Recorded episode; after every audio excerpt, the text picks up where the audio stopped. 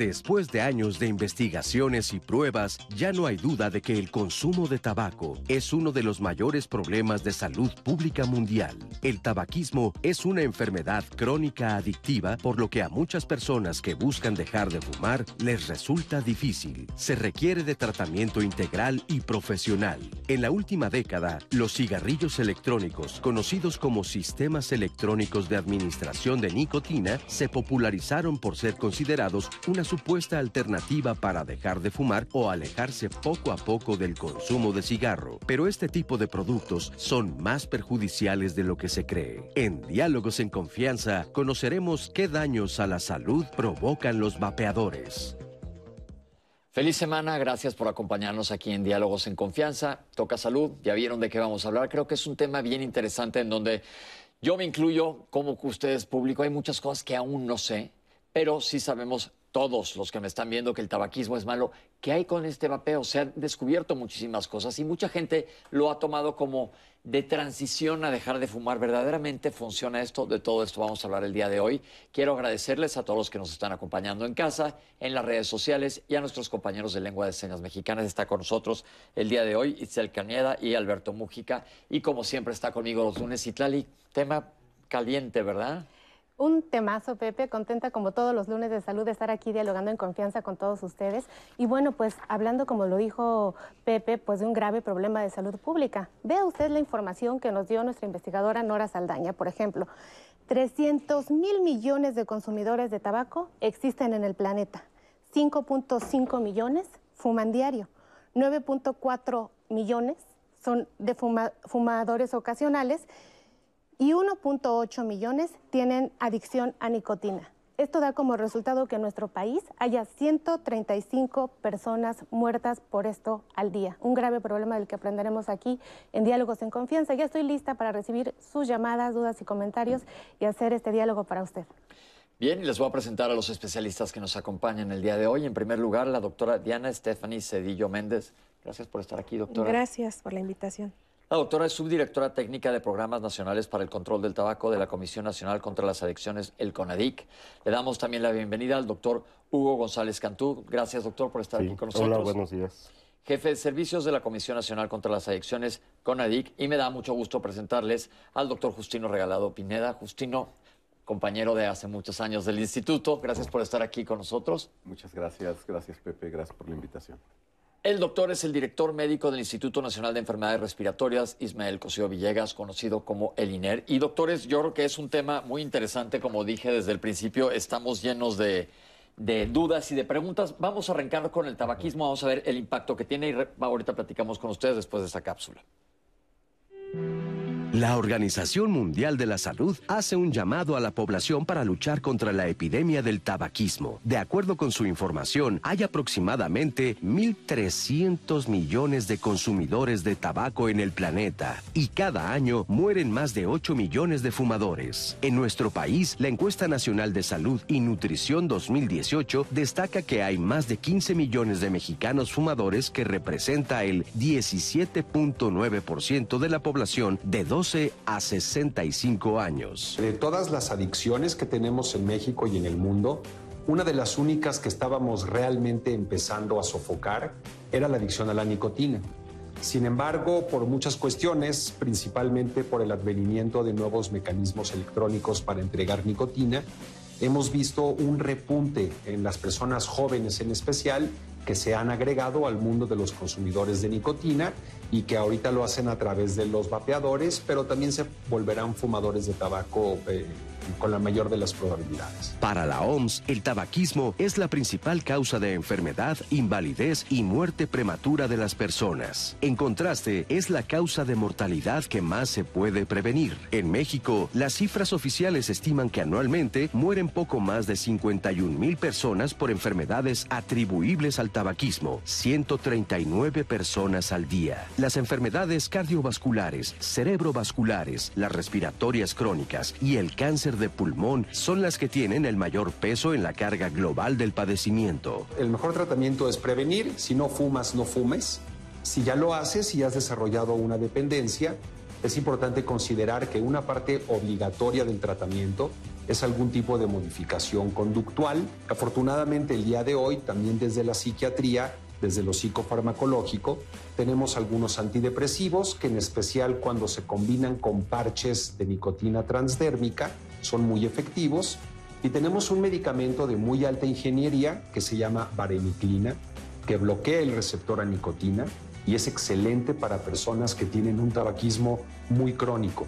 El problema de ese medicamento es que suele tener muchos efectos colaterales y siempre se recomienda que se maneje por un médico. El consumo de tabaco tiene un impacto económico enorme con elevados costos para el sector salud, por lo que representa atender las enfermedades que causa y la pérdida de capital humano debido a la alta tasa de muertes por enfermedad. En México, la atención de las enfermedades atribuibles al tabaquismo tiene un costo anual de más de 77 mil millones de pesos. Para hacer frente al tabaquismo, los países de la Organización Mundial de la Salud adoptaron en 2003 el Convenio Marco para el Control del Tabaco, que constituye el primer tratado internacional vinculante que proporciona a sus miembros un marco de actuación para la aplicación de medidas con base en evidencia científica para reducir la oferta y demanda del tabaco y nicotina. México se integró en 2004 y en 2021 el gobierno reafirmó el compromiso de avanzar en su cumplimiento, pese a las dificultades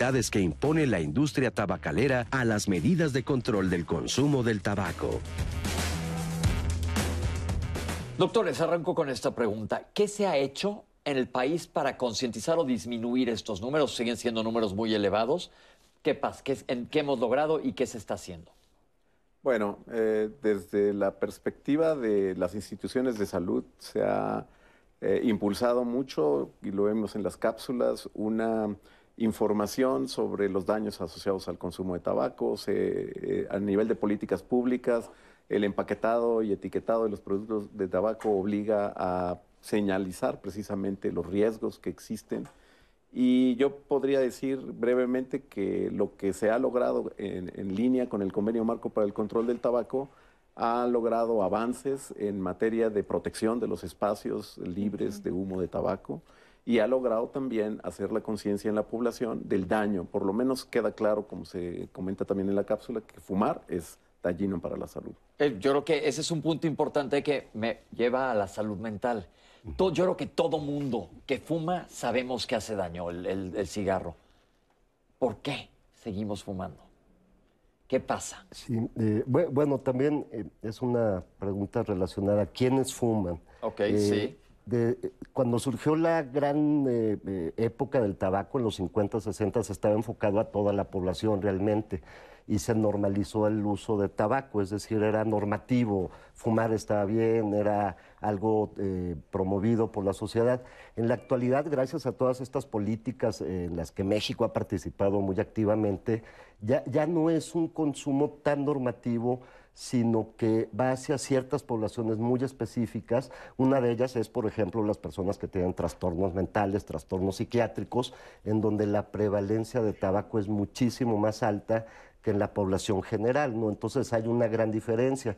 Y, eh, eh, digamos, en ese sentido, el tabaco cumple otras funciones eh, que pueden ser autorregular algunos síntomas, incluso modificar inconscientemente el metabolismo de las sustancias. ¿no? Entonces, habría que ver quiénes estamos hablando, quiénes tienen el tabaquismo más crónico. Y como psiquiatra, pues es una preocupación que sea esta, este, este público, este, estas personas que nosotros tratamos, quienes ahorita tienen una de las tasas de tabaco más altas eh, en general, ¿no? Y es importante mencionar que hablar de psiquiatría es hablar de un tema muy amplio, no necesariamente quiere decir un trastorno grave, sino, por ejemplo, la ansiedad es, es, del terreno de ustedes. Eh, eh, Entonces, sí, esto puede tener que ver también, ¿no? Claro, claro. Por ejemplo, ahora con la pandemia se incrementaron esos niveles de ansiedad, de depresión, sin llegar quizá a niveles, como mencionas, Pepe, graves pero sí incrementa entonces el riesgo de utilizar algunas sustancias, no solo tabaco, pero tabaco por la facilidad de uso, pues es una de las que más Pepe, pero también me gustaría preguntarle, doctor, ¿qué hay de la implicación acerca de, por ejemplo, el estatus que da el fumar, eh, la aceptación social que da el fumar? Vemos que hay una población adolescente que es vulnerable a la industria y a la, información que se da a través de los medios y realmente no tienen alguna enfermedad eh, mental o psiquiátrica. Claro. Bueno, y en este mismo sentido que mencionaba, ahora el énfasis, por ejemplo, de los vapeadores y estos sistemas electrónicos, es esta población adolescente donde se le da este nuevo estatus que quizá en poblaciones ya adultas como nosotros ya no tiene tan buen lugar el tabaquismo, ¿no? Entonces, en adolescentes como un público donde se ha dirigido directamente la industria, eh, pues ahí sí tenemos estos vapeadores de colores eh, muy tecnológicos, acuérdense del gusto por la tecnología como una parte del esquema eh, de, hacerlos populares y hacerlos de moda, ¿no? Entonces, eh, yo eh, insisto que hay que diferenciar un poco a qué público estamos hablando. A los adultos quizás sea un poco más difícil de convencernos en cierto sentido, pero para un adolescente puede ser encantador tener un aparatito que ni parece ya un cigarrillo, ¿no? en cuanto a poblaciones que más fuman, ¿qué son más hombres, más mujeres? ¿Hay algún nivel socioeconómico? ¿Hay alguna condición que promueva no sé si la palabra adecuada sea promover, que propicie que haya más tabaquismo. Ahorita hablemos de puro cigarro. Sí. bueno, a mí me gustaría, en ese sentido, o sea, recordemos que la, eh, eh, la industria ha fabricado un, constructo social eh, con respecto a la conducta de fumar, al consumo de, de, cigarrillos combustibles hasta la nueva tecnología y que, ¿por qué fuman? Precisamente porque lo que están distribuyendo, tanto en el cigarrillo como en el dispositivo electrónico, es un sistema de entrega de una droga que se llama nicotina, que actúa en el sistema nervioso central y que propicia la dependencia física y psicológica. Entonces, por eso fuman y ahora estamos viendo, primero fumaban más hombres, hace 10, 15 años la proporción era mucho mayor de hombres a mujeres, de 2 a 3 a 1, y ahora estamos viendo en adolescentes es de 1 a 1 y en algunas en algunos sitios de México fuman más las niñas que los niños. Esto es interesante porque Citlali tiene razón. En el pasado, yo cuando nosotros crecimos, era cool, como dicen, fumar. todas las películas salía la gente fumando, las caricaturas inclusive fumaban los personajes, etcétera. Entonces era como algo... Los médicos en, las películas. Era algo aspiracional relativamente, pero esto se cortó desde hace mucho. Es más, se, se ha hecho una campaña en contra de tabaquismo. ¿Por qué persistir? Tenemos una cápsula sobre el tabaquismo y los adolescentes y vamos a preguntarles ahorita a los especialistas qué está pasando. En México aproximadamente tenemos un cálculo de que hay 3 millones de adolescentes que han consumido tabaco en algún momento de la vida. No todos necesariamente van a volverse dependientes, pero una proporción importante de ellos sí.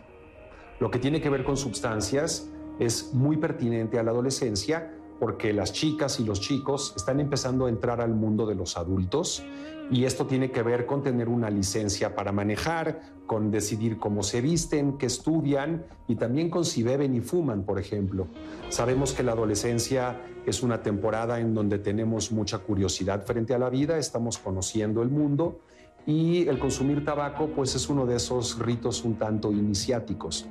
Afortunadamente hemos logrado eh, llegar bien a los adolescentes con el mensaje de que no vale la pena fumar porque les va a costar años de vida y calidad de vida. Sin embargo, la industria tabacalera encontró la manera a través de algo muy adecuado para los millennials y postmillennials, que es un dispositivo que pertenece a la computadora, ¿no? Este vapeador famoso, que se recarga en la computadora y que va totalmente eh, de acorde con estos tiempos y esta generación que se ve muy atraída hacia estos dispositivos, eh, que por cierto hemos detectado que a nivel mundial existen más de 8.000 sabores para añadir a estos productos y muchos de ellos son de chocolate, sabor guayaba y que evidentemente son sabores que apelan más a los adolescentes, a los niños que a los adultos.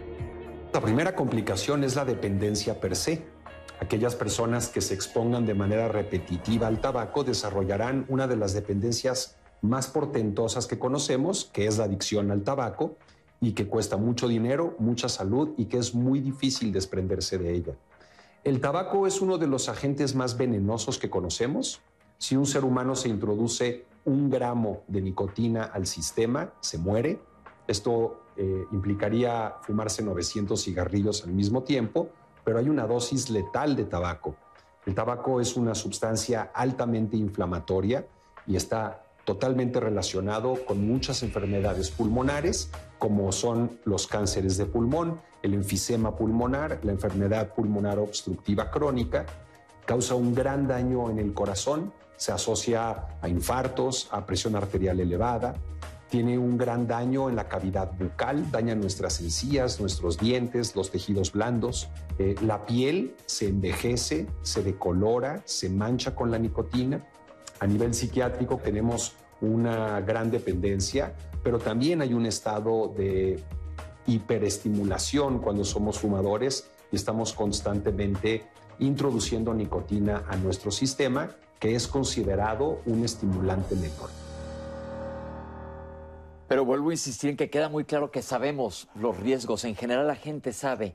Los adolescentes, en mi caso yo era fumador, dejé hace 27 años, 26 años de fumar, pero lo hacías como, como, por querer pertenecer. Ahora no hay todo este estímulo que te empuja, empuja de parte de la industria. Siguen siendo los adolescentes la mayoría porque por ahí empieza el hábito tabáquico, por la adolescencia. Es raro que oigas que un adulto de repente se volvió fumador. ¿Qué, se puede hacer y por qué? Doctora, ¿qué opina? Inicialmente, eh, creo que como sociedad y tal vez a veces como padres de familia, lo que debemos empezar a impulsar son los factores protectores, ¿no? Porque si bien se dice que eh, al principio el consumir cigarro te daba cierto estatus, a lo mejor como mujer podías eh, te daba como ese empoderamiento. Actualmente lo que debemos de empezar a trabajar con los adolescentes y los jóvenes y sobre todo con los niños son aquellos factores protectores, ¿no? ¿Qué son? Por ejemplo, aumentar su autoconfianza, aumentar, por ejemplo, los hábitos de ejercicio, deportes, actividades recreativas, ¿no? Ese tipo de, de actividades nos van a ayudar como factor protector no solamente para un medio como saber eh, o un factor para podernos relacionar con el otro, sino también a nivel del núcleo familiar. Ok, entonces empezando por ahí, yo creo que esa es una parte importante. Ahora, hay diferencia, mucha gente dice, en las historias clínicas hacemos todos los días nosotros historias clínicas, fuma ocasional. Es importante saber la diferencia entre un, fumador eh, que tiene el hábito tabáquico que fume diario y un ocasional. La cuantificación es importante porque la cuantificación te habla de la necesidad del individuo de una dosis determinada de nicotina. Y te habla también del nivel de dependencia. Eh, aquel que fuma más de 20 cigarrillos al día, o aquel que inmediatamente después de despertar consume su primer cigarrillo o su primer eh, calada de dispositivo electrónico de entrega de nicotina, ya te habla de, de un individuo que después de las horas de sueño, de, abstinencia fisiológica porque estaba dormido, lo primero que necesita es tener su dosis para poder funcionar. Entonces, la cuantificación es importante, el número de años fumados es importante. Había un índice tabáquico, había una fórmula. El índice tabáquico es la multiplicación del promedio de, de cigarrillos consumidos por día por el número de años dividido entre 20. Aquel que fuma una cajetilla diario desde hace 20 años, tiene un índice tabáquico de 20 paquetes año. Lo interesante de esto es el riesgo que, a lo que está vinculado. Aquel que fuma menos de 10 paquetes año, es decir, que ha fumado 10 cigarrillos por eh, un, periodo de, 20 años al día, eh, tiene un riesgo intermedio, mucha inflamación, ya se comentó en la cápsula, tos, flemas, la tos del fumador.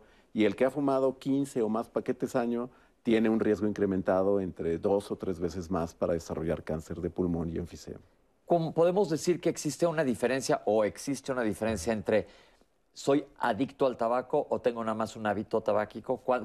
existe diferencia y si sí, ¿cuál es? Eh, bueno, realmente el término técnico es dependencia a la nicotina, dependencia tabáquica y eh, el hábito, digo, es más subjetivo porque podría ser el hábito de fumar un tabaco al día, un cigarrillo al día, ¿no? Y es un hábito igualmente, pero como mencionaba el doctor, eh, la cantidad y el tiempo de uso, el momento de inicio, si es en la adolescencia, en la edad adulta, y la suma de otras comorbilidades eh, médicas y psiquiátricas, ¿no? Entonces, eh, eh, eso es sumamente relevante.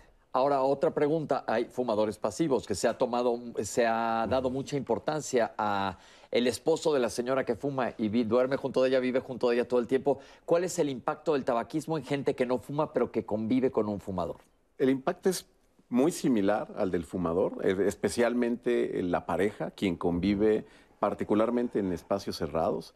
Eh, la, la información técnica que existe es que eh, daña de forma similar eh, al, al que está al lado y particularmente por una razón bien interesante, la- los químicos que uno inhala, el fumador inhala cuando eh, inhala profundamente, directamente el cigarrillo, se producen a una temperatura mucho más alta que los químicos que se producen cuando tú depositas en el cenicero tu cigarrillo y se está quemando espontáneamente.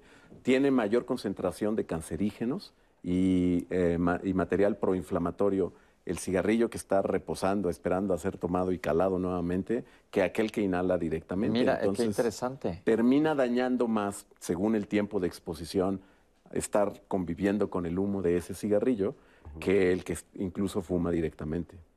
¿Por qué es tan difícil dejar de fumar? Eh, bueno, pues eh, la nicotina es una sustancia, yo creo que muy particular. Da justo en el mismo lugar que dan otras sustancias adictivas como eh, la cocaína, como las anfetaminas, como el alcohol. Pero a diferencia de estas otras sustancias, los efectos psicotrópicos son mínimos.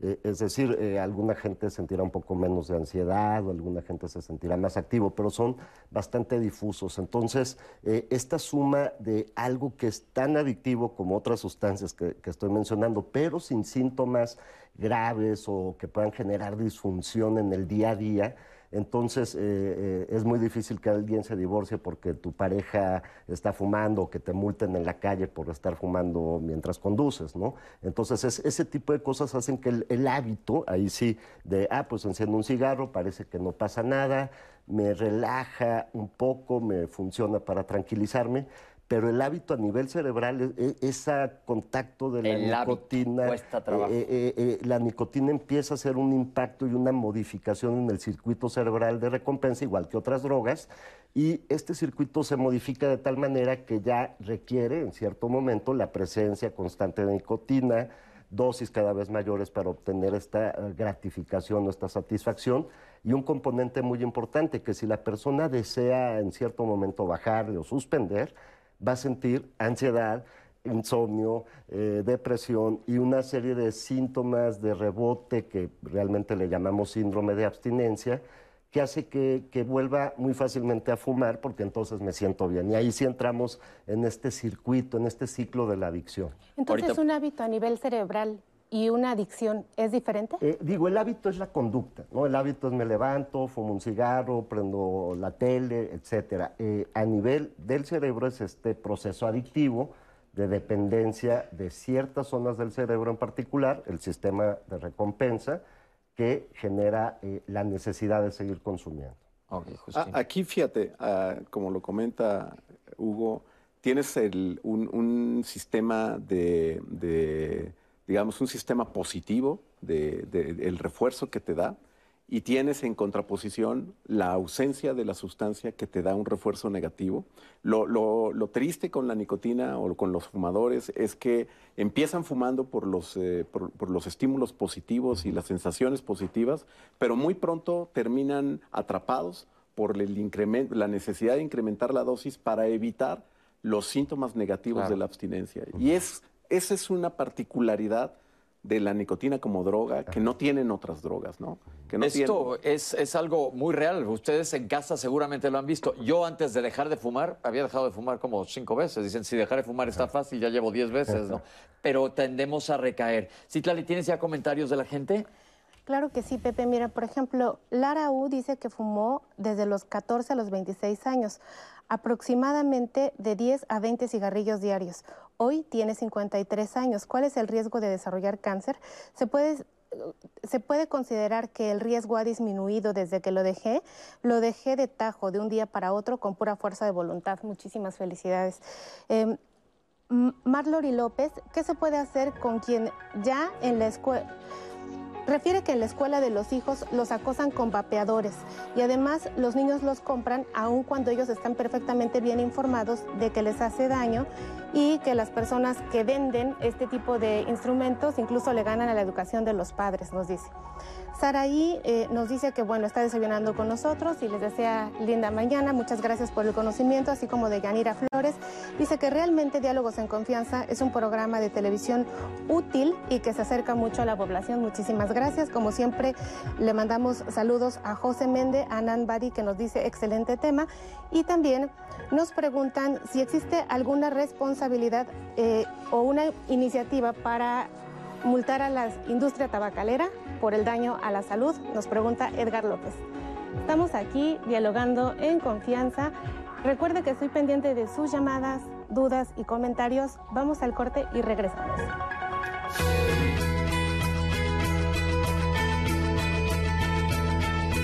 La Sociedad Americana contra el Cáncer revela que durante el proceso de vapeo se producen sustancias químicas que pueden ser peligrosas para la salud.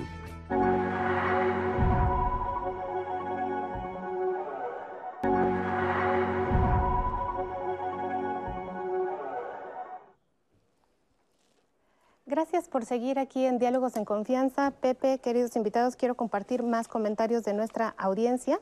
Como por ejemplo, Sara Aleli García dice que tiene una tía que fuma y pues ella no soporta el humo, se marea, le duele la cabeza y quiere saber por qué le pasa esto.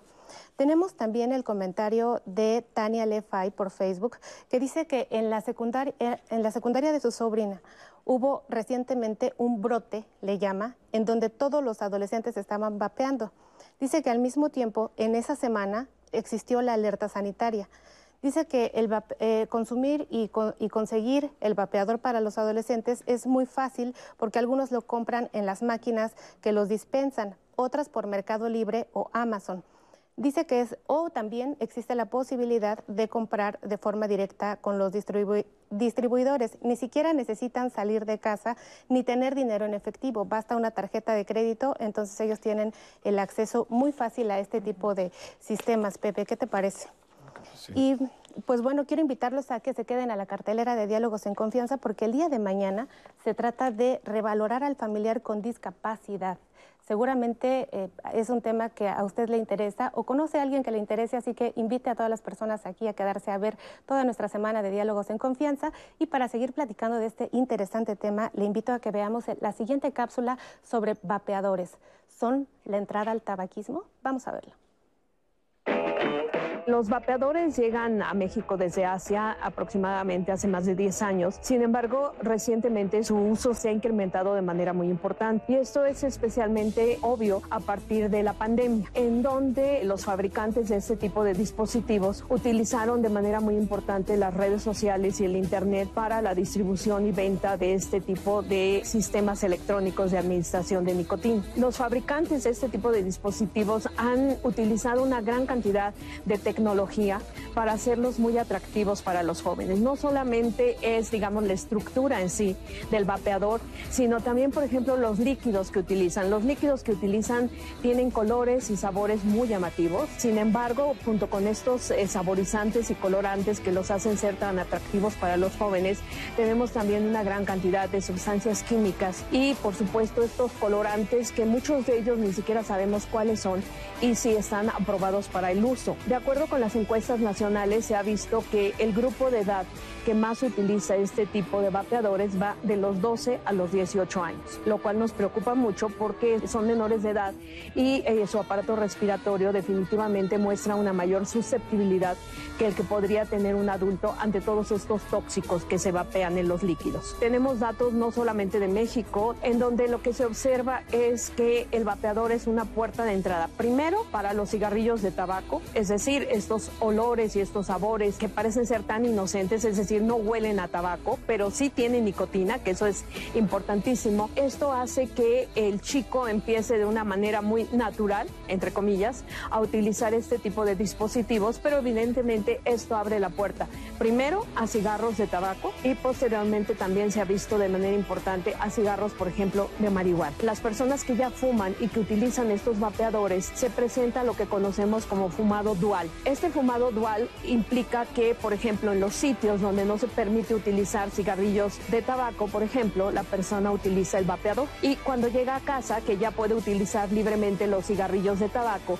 entonces es que empieza a fumarlos. Evidentemente lo que ingresa al organismo de esta persona es el humo de tabaco, el producto de la combustión incompleta del cigarro, pero también los aerosoles que se generan con el líquido que se utiliza en el cigarrillo electrónico. Y se ha visto que puede llegar a ser muy grave porque estos dispositivos podemos llegar a encontrar cantidades de nicotina que son realmente muy, muy elevadas.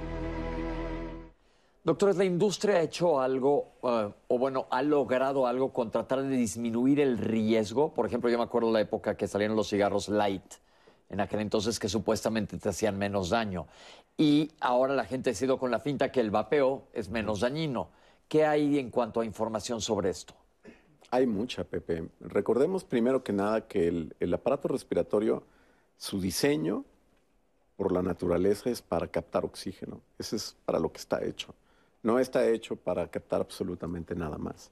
Entonces, eh, desde luego, el ingenio de la especie descubrió que se pueden eh, aprovechar la superficie de la circulación pulmonar para, para adquirir nicotina, otras sustancias.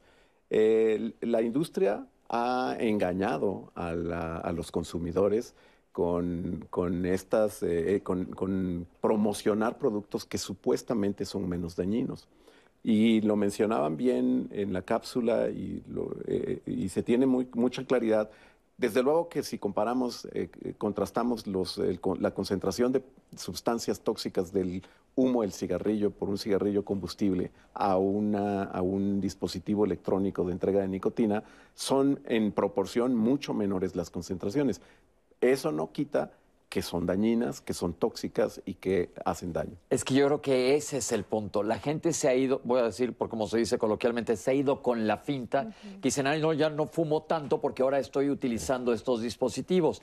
Y la realidad es que nos lo está diciendo un neoespecialista, sí hace daño. Exacto, es, es probablemente a más tiempo o menos tiempo o ¿Cuál es el daño que hay? La paradoja, y lo hemos visto con los brotes de daño agudo, eh, esto que llaman EVALI, que es daño agudo pulmonar por inhalación de vapeadores, eh, donde la inflamación puede ser aguda, a diferencia de un, de un cigarrillo convencional, donde te toma años de desarrollar enfisema o un tumor en este daño agudo por los químicos, los aerosoles que se mencionaban y lo desconocido, que ese es uno de los grandes dilemas de, por qué no deben utilizarse, porque la industria no es clara con lo que hay en su producto. No es, a, muchos productos de consumo se les exige una descripción detallada de los ingredientes y aquí no la hay.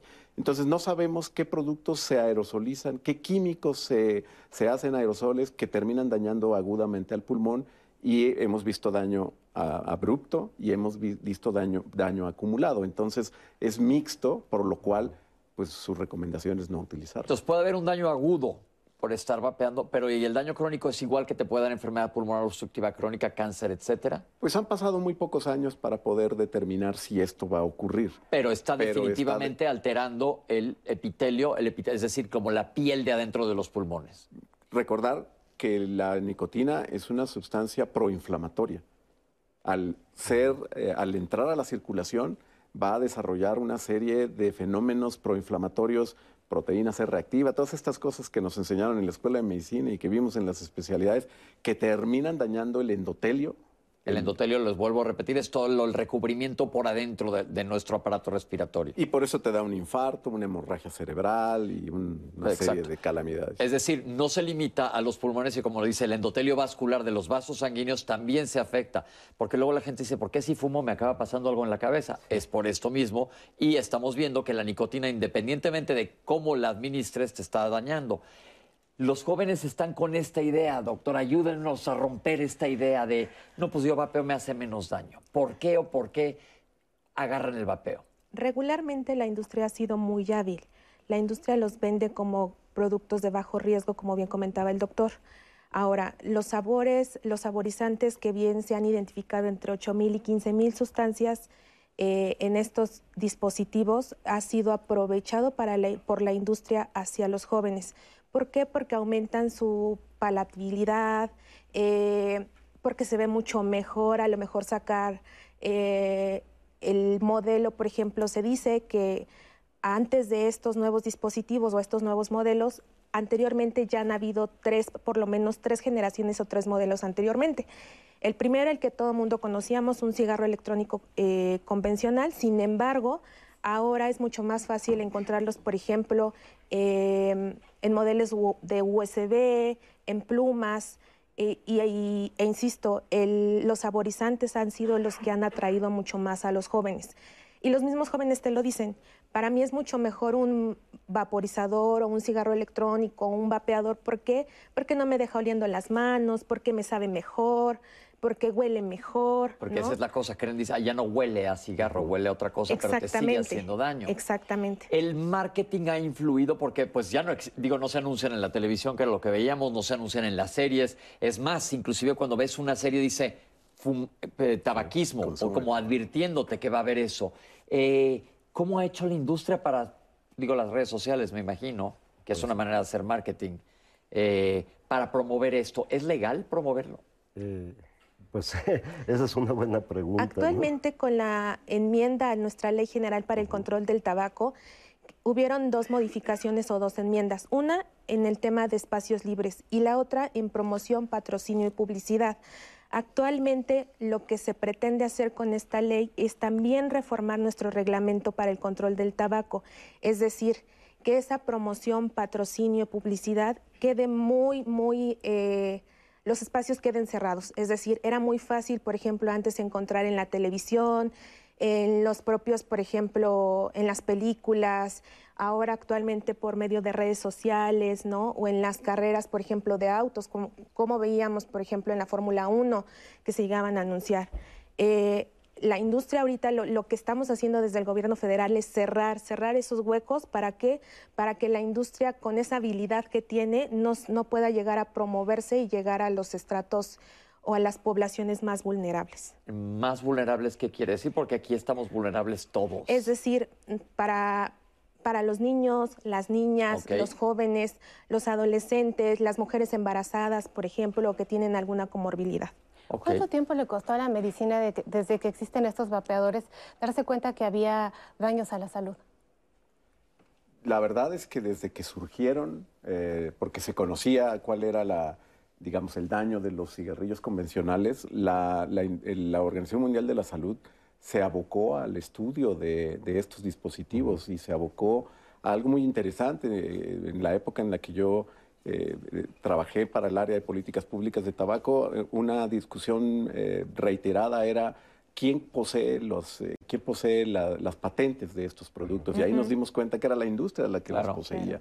Entonces, desde el principio, esto es, para hacer una respuesta larga, corta, desde el principio se, se, conocía por la naturaleza de la, de la nicotina como potenciador de adicción. Y vuelvo a insistir en que no se limita al sistema respiratorio el daño. Hablando de cánceres, hay muchos cánceres asociados a tabaquismo, pero ahora podemos decir cánceres asociados a nicotina porque es independiente del, del dispositivo.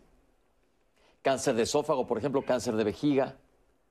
Muy probablemente vamos a terminar concluyendo eso, porque las sustancias se, están documentadas y están documentadas cancerígenos en los sistemas electrónicos. Perfecto, vamos a ver qué es un sistema electrónico de, que te da nicotina. Aquí tenemos la cápsula. Como su nombre lo dice, los sistemas electrónicos de administración de nicotina precisamente fueron diseñados para que ingresara nicotina al cuerpo del consumidor. ¿A través de qué? Se utiliza un líquido que se conoce como e-liquid o líquido electrónico. Está constituido por etilenglicol, propilenglicol, una gran cantidad de saborizantes y colorantes y por supuesto nicotina.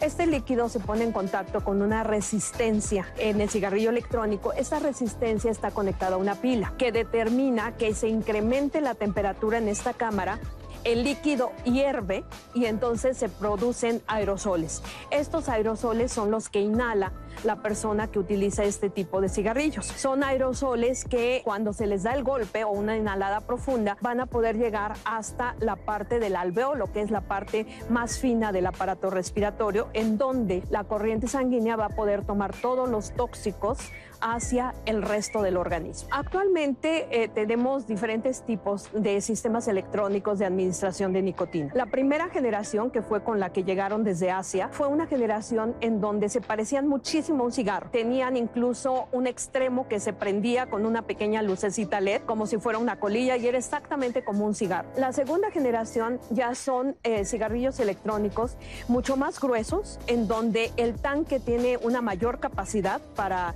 este líquido y posteriormente llega la tercera generación. La tercera generación son los vapeadores de tanque, estos vapeadores que tienen gran capacidad, pero que también ya la pila tiene un gran voltaje y genera una cantidad de calor importante. Esto los hace ser peligrosos en el contexto de que al tener una temperatura muy elevada en una cámara cerrada pueden llegar a explotar. Tenemos también los sistemas de tabaco calentado. Los sistemas de tabaco calentado son, por ejemplo, los pots, estos que parecen como un USB y que también con el calor van a generar aerosoles que inhala la persona. Estos aerosoles evidentemente también van a tener nicotina, puesto que son láminas de tabaco que se calientan con una resistencia. Y finalmente tenemos los cigarrillos híbridos. Es eh, tabaco muy finamente molido que se calienta a través de una resistencia y esto hace que también se evapore una serie de aerosoles que son los que inhala el consumidor. Este tipo de productos pueden ser tóxicos, ser peligrosos, pueden producir cáncer y pueden llevar a tener problemas muy graves a sus usuarios.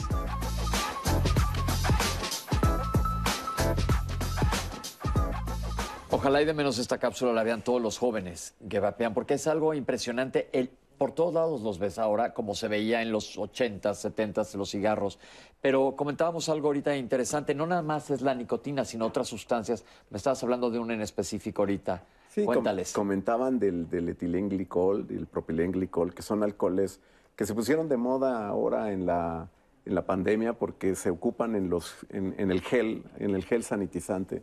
Entonces, a mí siempre, le- le- yo cuestiono a, mi- a mis pacientes que, que- que utilizan estos dispositivos si no les inquieta que es un limpiador, ¿no? que es el que utilizamos para sanitizar superficies eh, inertes, que, que sea un contenido preponderante de estos dispositivos y que evidentemente es un químico que daña al aparato respiratorio. Y eso, no estamos hablando nada más de la nicotina, sino más cosas. Ahora una pregunta, ¿qué pasa o por qué alguien que sabe estos daños, ahorita estamos informando, pero si saben que todo esto te puede dañar, te quedas con la excusa, porque siempre es una excusa. No, yo ya no fumo, ahora estoy utilizando estos dispositivos. Ese mecanismo psicológico, ¿cómo podemos ayudar a todo nuestro público a romperlo? Eh, bueno, un, poco lo decía hace rato de, como no hay unos efectos inmediatos, pues es muy fácil como pensar, no me va a tocar a mí o lo puedo hacer detener más adelante. Entonces, uno de los daños que tienen en común los cigarros electrónicos con los tradicionales es que producen dependencia, es decir, esta necesidad constante de estar inhalando para o fumando para tener la dosis de nicotina, que aparte va aumentando con el tiempo la necesidad de mayores dosis, ¿no? Entonces, eh, en ese proceso, como dices, Pepe, psicológico, y pasa con todas las otras sustancias, pues sí hay siempre como esto eh, fue un accidente, por ejemplo, si hubo una sobredosis, acá no hay sobredosis, en términos generales, a menos que te tomes el líquido directo. Este, en otras pueden decir, eh, terminé oyendo voces.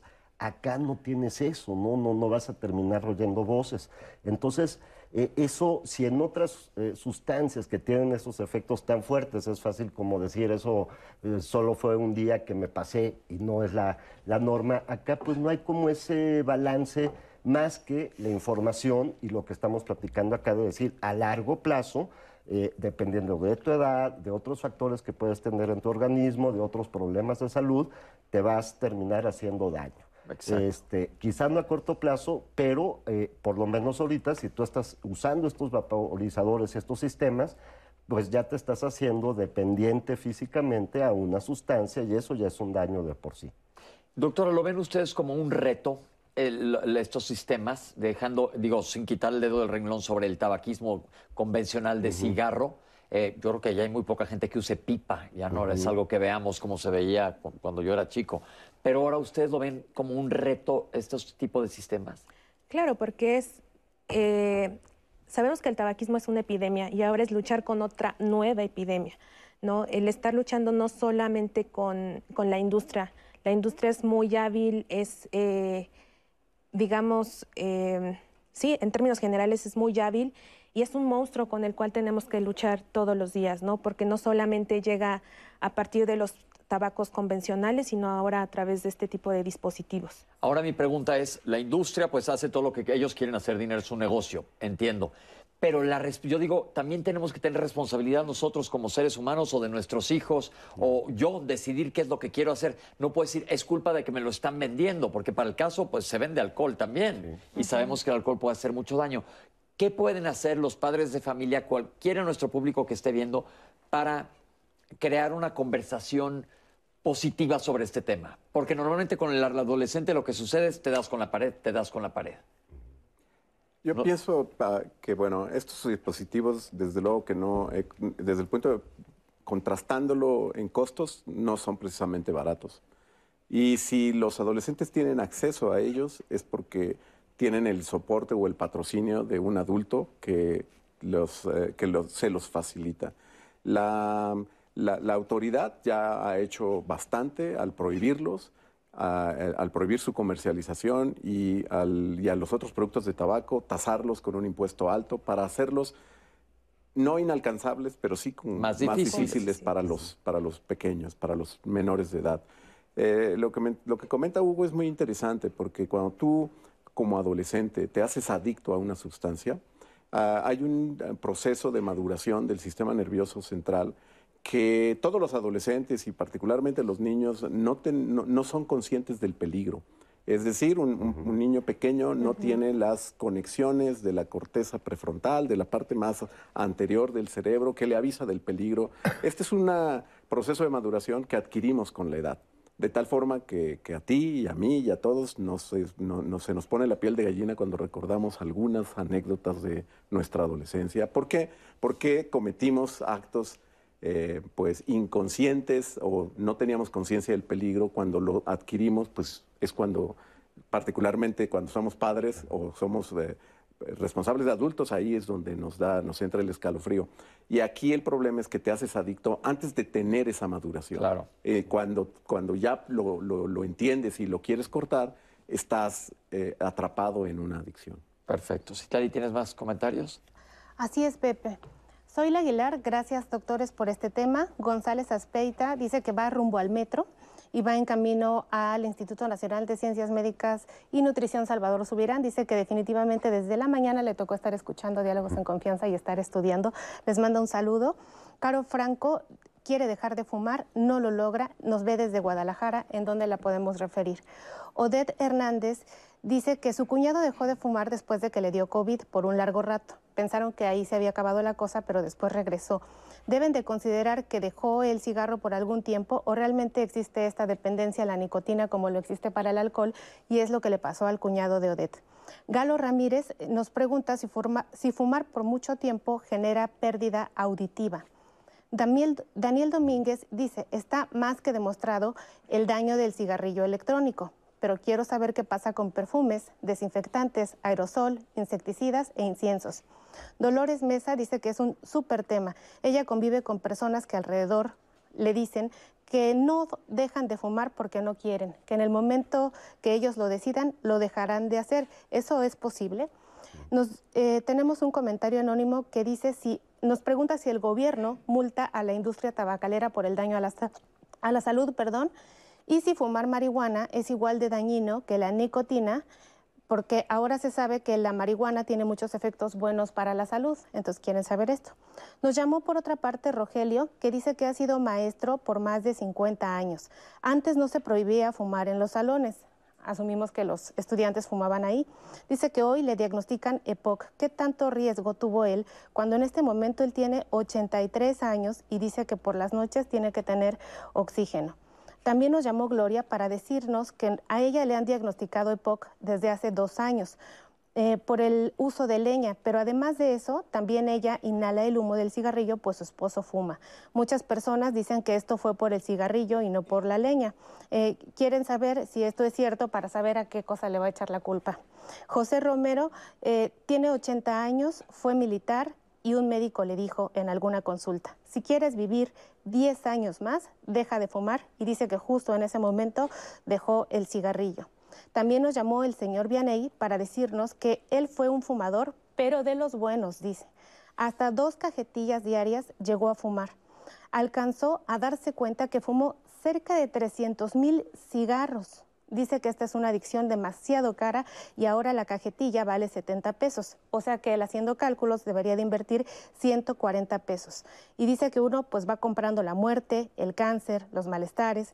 Lo mejor es dejar de hacerlo. Dice que lo tuvo que dejar hasta que se dio cuenta de tanto daño.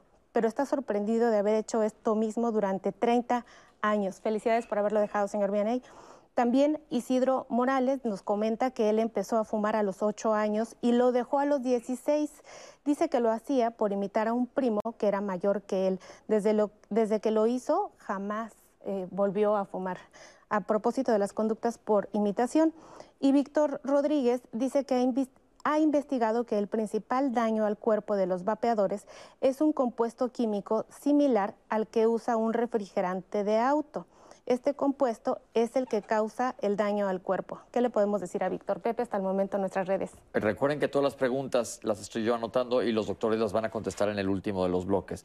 Pero regresando a esto, en diálogos nos interesa mucho la prevención. Siempre es, el, todos los lunes hablamos de que es mucho más fácil prevenir que lamentar, bueno, el dicho famoso de que lamentar, y tratamos de invitar a nuestro público a que aprenda técnicas de prevención. Estamos hablando de un tema en donde vemos que hay poblaciones más susceptibles. Ya se dijo las razones por, por las cuales hay que tratar de evitar. Pero, por ejemplo, hablando de población adulta, que le cuesta trabajo dejar de fumar y ha hecho la transición a estos sistemas de, de, administración de nicotina. ¿Qué le podemos decir a esa gente? Porque, como digo, la mente nos juega mucho a nuestro favor. La mente tiene miles de recovecos. ¿Qué le podemos decir al que quiere dejar de fumar y se está recargando en esta muletilla para lograrlo? Sí, pues, este, bueno, una, una cuestión acá es de que persiste la dependencia, la adicción a la nicotina en ambos casos, o sea, eso persiste y lo que sabemos a través de estudios y son incluso recomendaciones de la misma Organización de la Mundial de la Salud es, no está comprobado que sirva realmente para dejar de fumar, o sea, no hay los estudios independientes, también eso es muy importante, ¿eh? porque luego hay estudios que están patrocinados de alguna manera por la industria, están hechos a modo de alguna manera, donde parece que sí es muy buena idea hacerlo, ¿no? Pero en estudios independientes eh, parece que esto de cambiar o volverse un consumidor dual, como lo mencionaban hace rato la doctora Ponciano, pues es eh, mucho más común en realidad que dejar de fumar. Esto, esto es, es bien importante que lo sepan porque es una excusa que yo digo todos los días. Ah, es que ya no estoy, ya no estoy fumando cigarros, ahora estoy utilizando mi sistema de, administración de nicotina. Entonces es importante que si tú haces esto, sepas que te sigues haciendo daño. Porque aquí en Diálogo nos gusta decirle a la gente lo que es la realidad y la gente que tome sus propias decisiones. Pero si aún hemos visto que en las cajetillas traen el letrero que dice o traen una rata muerta o traen fotos que son que aparentemente son alarmantes y la gente lo sigue haciendo. Lo que hay que ganarle aquí es, más que a la industria, es nosotros saber lo que nos está haciendo mal. Y vamos a seguir hablando, todavía nos quedan dos, dos bloques más sobre este interesante tema, qué es lo que está pasando y sobre todo desmitificar esas excusas de las que se escuchan continuamente de que no te hace tanto mal. La realidad es que como nos lo están diciendo, sí lo hacen. Pero vamos un corte y regresamos con ustedes, no se vayan.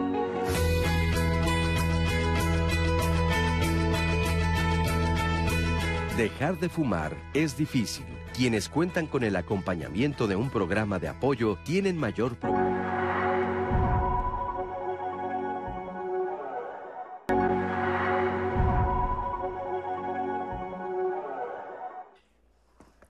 Gracias por estar haciendo de Diálogos en Confianza un verdadero diálogo y además fortaleciendo nuestro programa con sus dudas y comentarios y también con sus experiencias.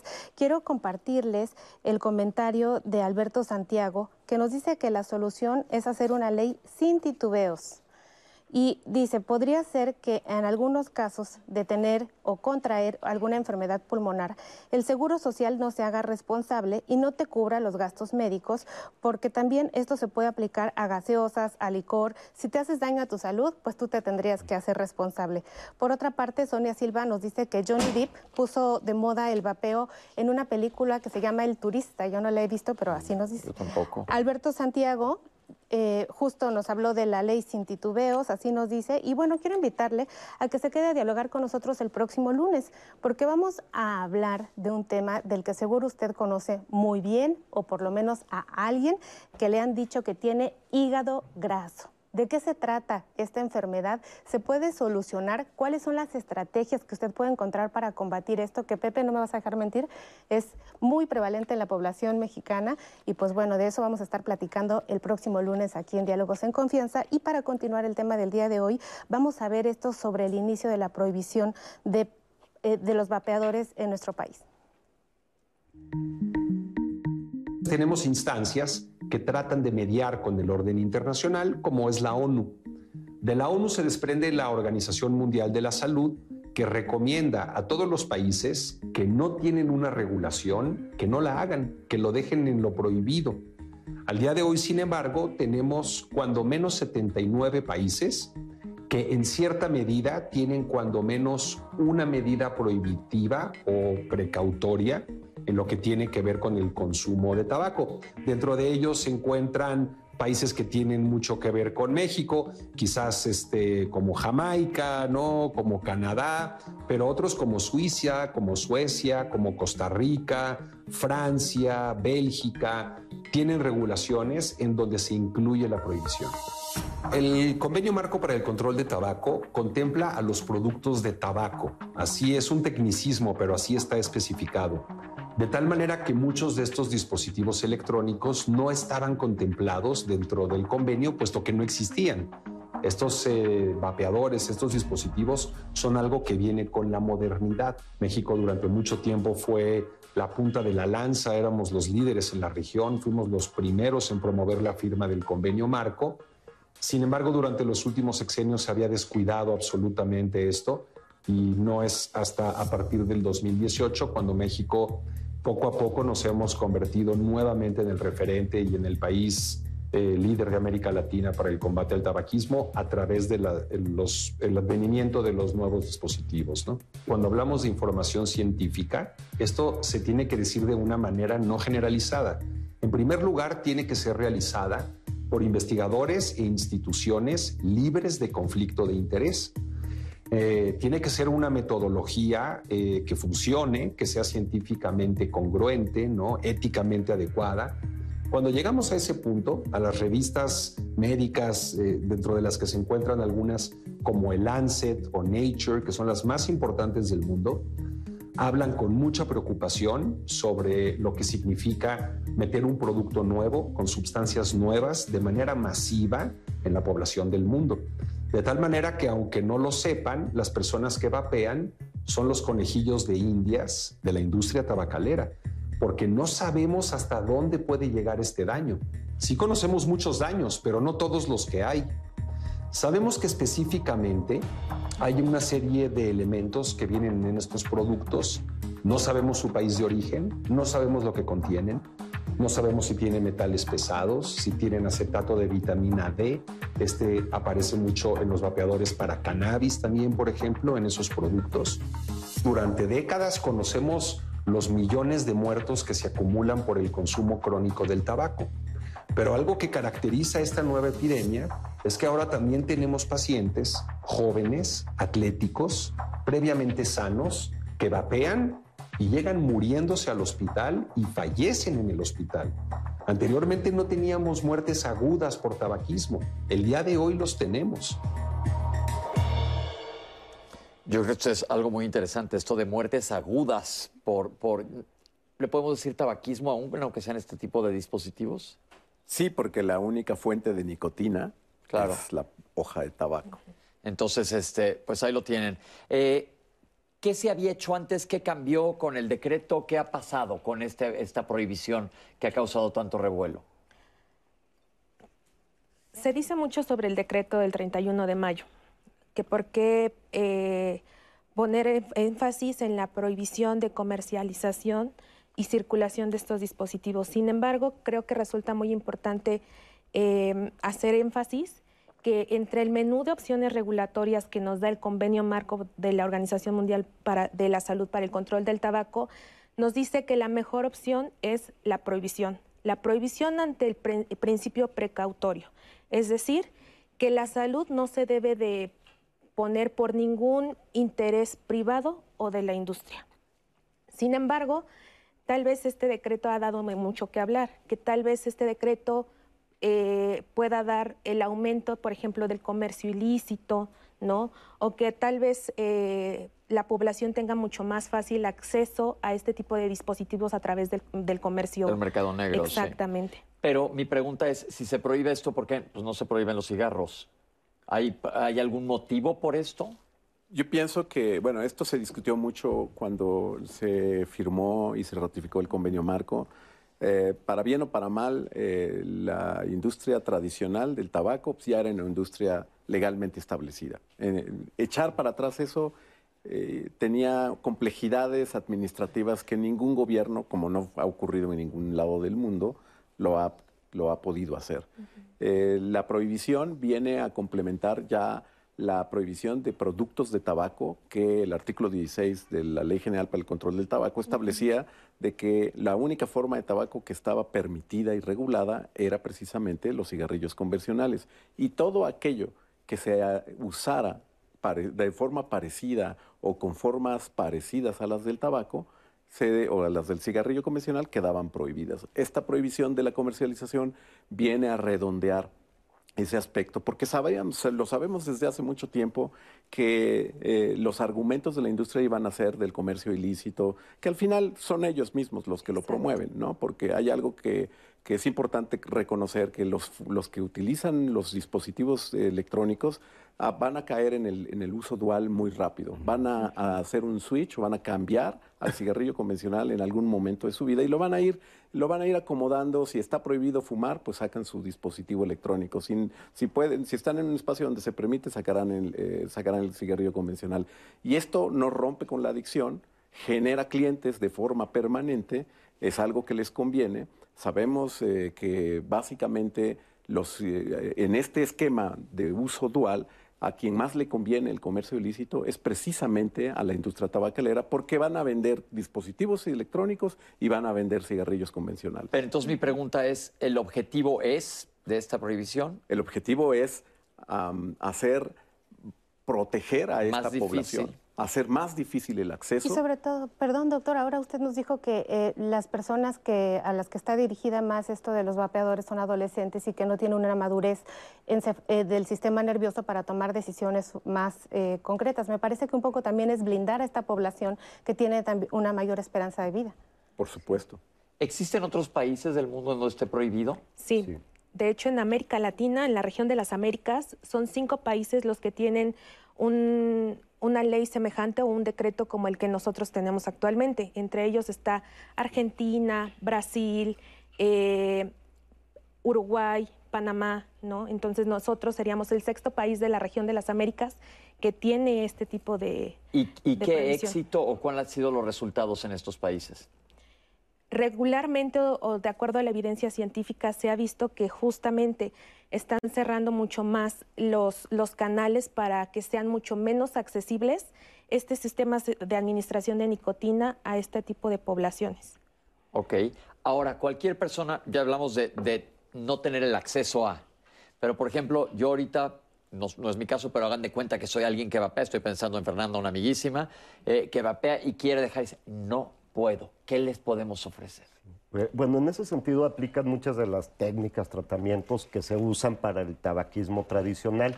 Eh, eh, recuerden que en el fondo, y no lo debemos de olvidar, esto implica de lo, de lo que estamos hablando una dependencia a la nicotina, una sustancia, una molécula altamente adictiva que es la que genera el ciclo por años. ¿no? Entonces, los tratamientos actualmente disponibles, ya lo veíamos en una cápsula, están desde luego, para empezar, los psicológicos, los que le llamamos psicosociales, a través de intervenciones que a veces pueden ser breves o pueden ser más largas, y eh, las intervenciones farmacológicas que eh, eh, contamos con tres, básicamente, que están debidamente validadas por la ciencia y que están accesibles, por lo menos dos de ellas están accesibles, la otra está ahorita en un momento, en un lapsus de eh, un tiempo en que no se está comercializando por otras causas, eh, estoy hablando de la vareniclina, pero las otras dos opciones están disponibles en México y eh, quizá no hemos llegado a esta pregunta, pero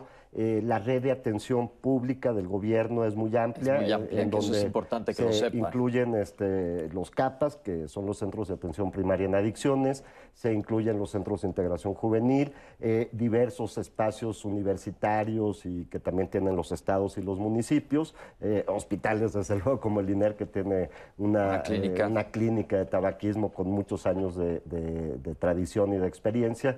Entonces, inclusive, pues simplemente llamando y también también eh, lo señaló a la línea de la vida, que es una línea del gobierno federal, del CONADIC, donde pues podemos brindar asesoría al, respecto. Esto yo creo que es muy importante porque cuánta gente no escuchas, híjoles, que quisiera dejar de fumar. Y yo he estado ahí, los entiendo, no es que no seamos empáticos, los que hemos fumado sabemos que cuesta un trabajo terrible. Y me lleva a mi siguiente pregunta. Eh, hay gente que dice que es más fácil apagarlo y nunca más volver a prender un cigarro que estar en tratamientos. ¿Qué opinan de la gente? Yo lo logré a la quinta, pero lo logré. Hay gente que dice que hay un curso que toman y dejan de fumar para siempre. Sí, un curso, yo me acuerdo, ese curso estuvo muy famoso hace unos años que decían que iban cinco días un curso y dejaban de fumar para siempre. ¿De qué depende esto? Porque hay mecanismos seguramente acá arriba en la cabeza que tienen que ver con todo esto. Sí. Yo, eh, bueno, eh, depende del nivel de adicción. Ese es el, primer, el principal determinante. Eh, afortunadamente, la, aunque hay cerca de 15, 16 millones de fumadores eh, en México, no todos son adictos, no todos son dependientes. El promedio de consumo son entre 5 y 7 cigarrillos eh, diarios, que es un número, digamos, bajo para lo que puede ser comparado con una cajetilla o dos cajetillas diarias como, como Vianney, que dejó de fumar. Eh, sabemos también por las encuestas de adicciones que un porcentaje alto de los que dejan de fumar lo dejan así, abruptamente. Y esto es algo que a mí me mueve y siempre lo he querido discutir con mis colegas. La impulsividad, así como te, te lleva al consumo y, la, eh, la, promoción te lleva a consumir un producto, también te puede ayudar con, un, con las campañas adecuadas y apropiadas, te puede llevar a poderlo dejar. La mayor parte de los que fuman poquito, efectivamente de un día para otro lo pueden, lo pueden dejar. Quienes son más dependientes eh, realmente sí requieren del contexto de una clínica o de un especialista. Y la cosa es que sepan que existen. Hay ahora esto, la ciencia ha evolucionado muchísimo de los últimos, digo, dejé de fumar hace 26 años, no había todo esto. Era deja saber cómo le haces para dejar de fumar. Pero, eh, ¿y el porcentaje de éxito de la gente que logra dejar de, el tabaquismo? Eh, Podría no decir fumar, bueno, también es fumar lo otro. Digo, tabaquismo. Claro, e, esa es una pregunta complicada porque depende de la población, del seguimiento, de muchos eh, eh, factores que en algún momento hemos mencionado. Acuérdense que el tabaquismo se da en un contexto, ¿no? Y se da también en una situación de una persona que pudiera estar en una crisis personal, me quiero imaginar, y por eso se incrementa su tabaco, o alguien que empezó a fumar muy joven y tiene esta dependencia eh, tan marcada que es más fácil que tenga recaídas recurrentes, pero eh, eh, yo creo que en este sentido también debemos de hablar de lo positivo. Sí existe y muchísimas personas logran dejar de fumar, las mismas cifras que tenemos del ENCODAT son millones de exhumados los que, la ENCODAT es la encuesta de consumo de drogas, alcohol y tabaco, y eh, pues también existe una gran, gran cantidad de exhumadores. Entonces esto nos habla de que siempre existe la posibilidad este, y que en ocasiones requiere atención especializada. Esto, lo, hice esta pregunta a propósito, porque la gente dice, no, no hay manera. De entrada, sí, hay manera. Yo te diría, para ponerlo en números, con los medicamentos, vareniclina, eh, sustitutos de nicotina, parches, goma de mascar, eh, y ansiolíticos eh, combinados, eh, mejor combinados que de manera individual. la, el éxito puede alcanzar hasta el 40% de los que intentan. Eh, cuando se fuman más de 20 cigarrillos diarios, de dejarlo por fuerza de voluntad, el 97% de los que lo intentan así van a recaer. recaer. Entonces se exponen a una... Es muy traumático la recaída. Te da mucho porque te frustra mucho. Así es. Te Entonces, frustra mucho. el recurrir al tratamiento, eh, que desde luego no son cifras eh, así que, eh, que- que asombren, pero son mucho mejor que, Que quedar enganchado y morir de una hemorragia cerebral o de un infarto O un cáncer. o un cáncer. Tenemos esta cápsula porque vamos a seguir poniendo el dedo en el renglón. Estas son las complicaciones de estos sistemas. Vamos a verla. Bueno, todos estos vapeadores, como se les llama, porque de vaping, del, del inglés, tienen un líquido que contiene nicotina. Cada vez que el individuo se pone en contacto con la nicotina, la consecuencia inmediata es que el cerebro es activado y produce los efectos que conocemos de euforia, alegría y satisfacción por la liberación de dopamina. El cerebro es plástico y es capaz de transformarse y adaptarse. Entonces, si le doy nicotina y no tengo receptores, pues los fabrico, es lo que dice el cerebro. Y entonces, mientras cada vez que yo fume, un receptor nuevo. Por lo tanto, es adictiva, aunque sea con vapeadores. Sí es adictiva y eso es lo que tenemos que tener en cuenta para tomar decisiones. Estamos enfrente de un aparato que libera nicotina y que puede producir adicción. En el momento que un individuo, desafortunadamente un joven, inhala su vapeador, en ese momento se produce una reacción inflamatoria en la nariz, la vía aérea superior, senos paranasales y bronquios. Se ha demostrado que en la utilización del vapeador se asocia a crisis de asma, también se asocia a crisis de bronquitis y a otras formas de inflamación de la vía aérea, debido a que sus componentes estimulan la producción de marcadores de inflamación, que pueden ser locales y sistémicos en todo el organismo. Entonces, eso sí está claramente demostrado, que hoy, en el momento de inhalar un vapeador, ya tienes un efecto inflamatorio inmediato. Conforme pasen los años, ese efecto inflamatorio no es inocuo, tiene consecuencias. Y las consecuencias pueden tener que ver no solamente con la inflamación puntual o del momento, sino con las consecuencias de largo plazo de vivir crónicamente inflamado. Se han reportado explosiones que lastiman la cara de los jóvenes, explosiones por utilizarlo y dejarlo en su bolsa del pantalón. Y debido a, su contenido, entre otras cosas, contiene litio, cadmio, que provocan, actúan como explosivos y que los utilizan para generar la combustión para inhalar el líquido. No nos debemos esperar lo que nos esperamos para saber que el cigarro produce cáncer de pulmón. Pasaron más de 100 años para que sepamos que produce cáncer de pulmón. No vamos a esperar otros 100 años para decir el vapeador también lo produce. Eh, y no lo vamos a hacer y no lo debemos hacer porque la salud pública nos está diciendo con el aprendizaje que tuvimos con el cigarro que provoca cáncer. Hay estudios puntuales, se le llama transversales, porque no son de seguimiento a largo plazo, que dicen que está asociado a la aparición de cáncer, a la aparición de otras enfermedades respiratorias, neumonías, neumonías linfoideas, ne- neumonías que se conocen como lipoides, porque uno de los contenidos del líquido que se utiliza eh, pues contiene glicina que se transforma en grasa en el pulmón y de una neumonía terrible. La lista es enorme de las complicaciones y yo creo que es importante que la gente sepa lo que te puede pasar a la hora que estés haciendo esto. Ahora, eh, dijeron algo muy interesante en la cápsula. No hay que esperar a nosotros 100 años para ver las complicaciones si ya sabemos los cáncer de pulmón es el rey, pero hay otros tipos de cánceres que van desde la cavidad oral, ya les dije, vejiga, esófago, páncreas, no me acuerdo ahorita así de bote pronto. Mama. Cáncer de mama Algunas también leucemias. la- leucemias que se asocian a- a- al uso crónico de tabaco, pero eh, estas campañas, ¿qué tanto éxito tienen? Esta, ¿Qué expectativas tenemos de esta prohibición? Bien, las expectativas pienso que, como se señalaba antes, estamos protegiendo eh, a la población en general, particularmente a la población más joven. Sabemos ahora que hay algunos jóvenes que nunca han fumado y están vapeando. Exacto. Y estos, estos son precisamente tal vez ese grupo que mm, si se mantuviera así porque se legaliza la comercialización, van a seguir adictos porque eh, finalmente eh, les están vendiendo una droga, un sistema de autoadministración de una droga que, cuyo potencial de salud no conocemos y no podemos esperar, porque ya sabemos lo que pasó con el prototipo, que fue el cigarrillo convencional. Ya sería absurdo que nos esperábamos a, a ver si ocurre algo diferente.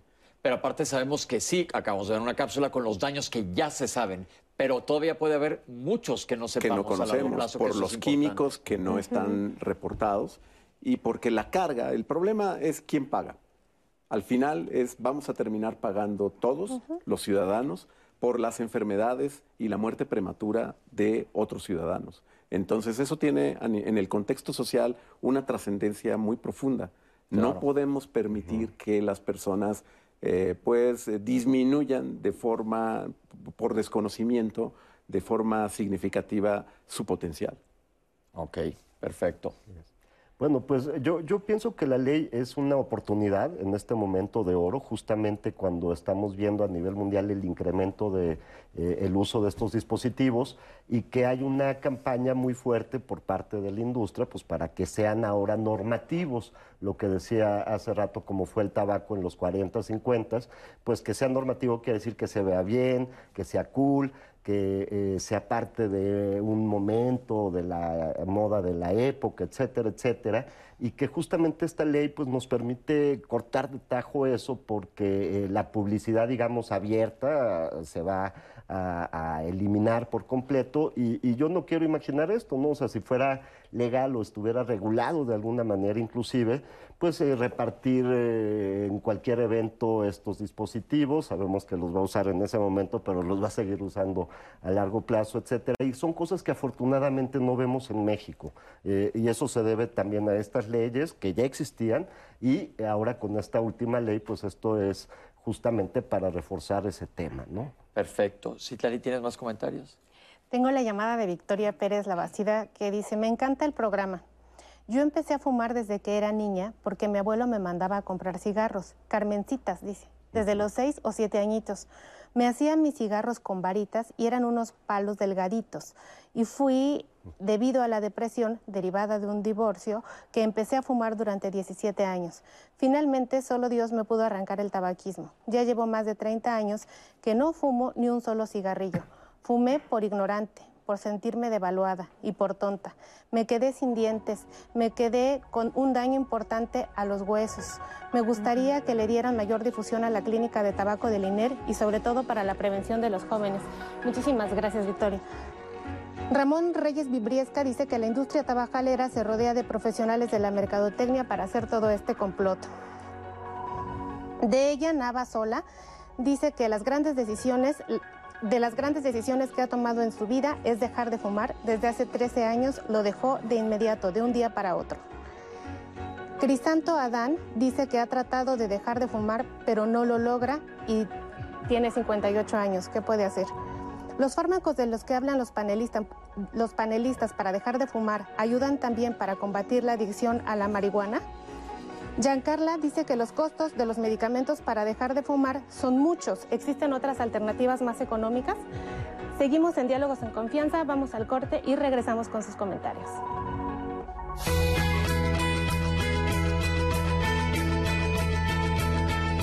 En la Ciudad de México está prohibido fumar en la vía pública en 11 espacios del centro histórico que han sido declarados como espacios libres de humo y otras emisiones que interfieran con el derecho de personas no fumadoras.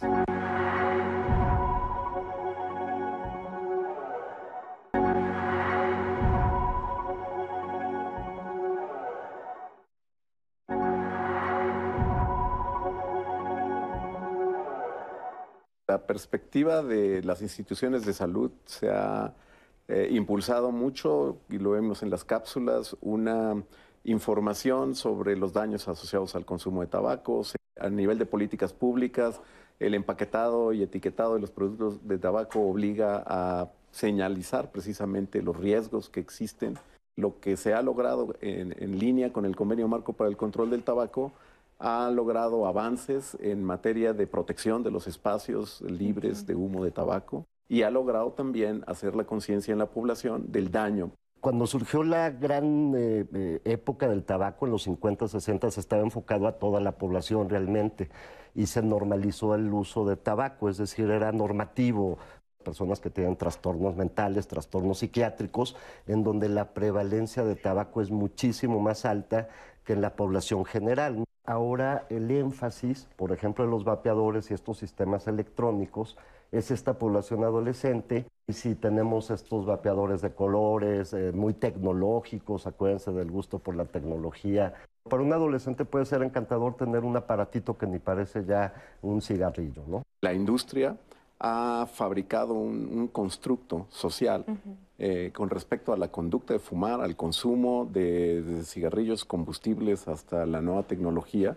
Lo que están distribuyendo, tanto en el cigarrillo como en el dispositivo electrónico, es un sistema de entrega de una droga que se llama nicotina, que actúa en el sistema nervioso central y que propicia la dependencia física y psicológica.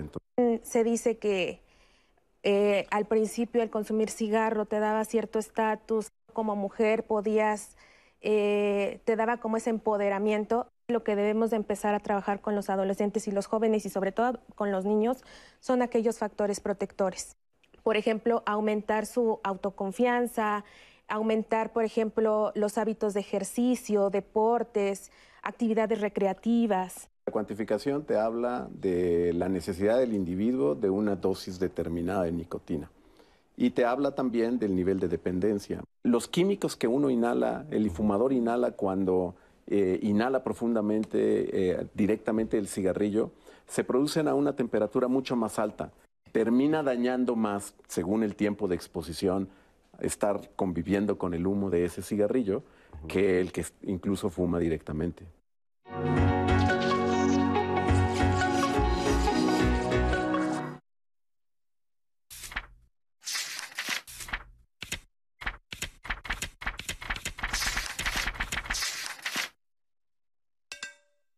Partir del año 1987, por iniciativa de Naciones Unidas, se conmemora cada 26 de junio el Día Internacional contra el Tráfico Ilícito y Abuso de Drogas. El objetivo es crear conciencia sobre el grave problema que representan las drogas ilícitas para la sociedad, además de reforzar la acción y la cooperación entre los países para atender el tráfico de sustancias. Parte de las acciones que acompañan la conmemoración de este día están relacionadas con la difusión de información sobre los riesgos del consumo de sustancias psicoactivas y con campañas enfocadas en la prevención y el tratamiento oportuno de trastornos derivados de dicho consumo. Durante la pandemia se ha registrado un aumento en el número de personas que consumen drogas a nivel mundial. La problemática se agrava por la aparición en el mercado de drogas sintéticas más potentes y el aumento del consumo de opioides con fines no médicos.